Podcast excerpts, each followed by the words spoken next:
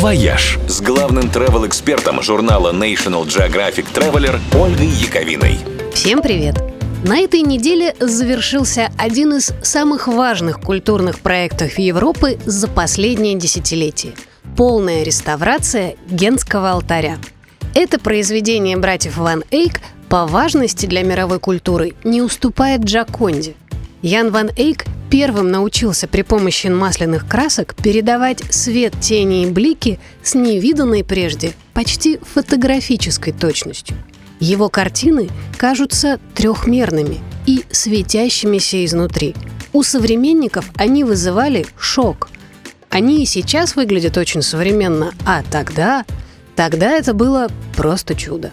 Генский алтарь стал одной из самых знаменитых и самых похищаемых картин на свете. Он много раз был на грани уничтожения. Его подделывали, распиливали на куски, воровали и требовали миллионный выкуп. За ним охотились завоеватели и выкупали из плена, скидываясь всем миром.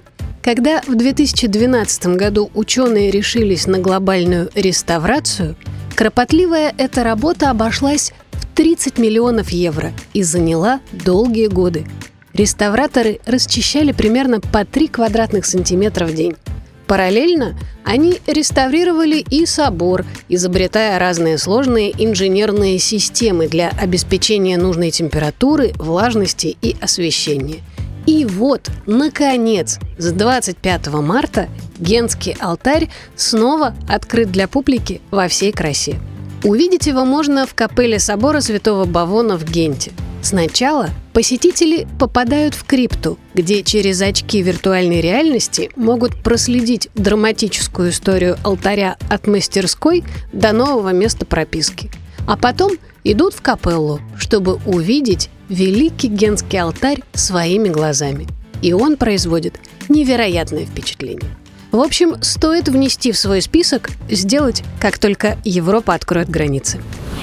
«Вояж» – радио 7 на семи холмах –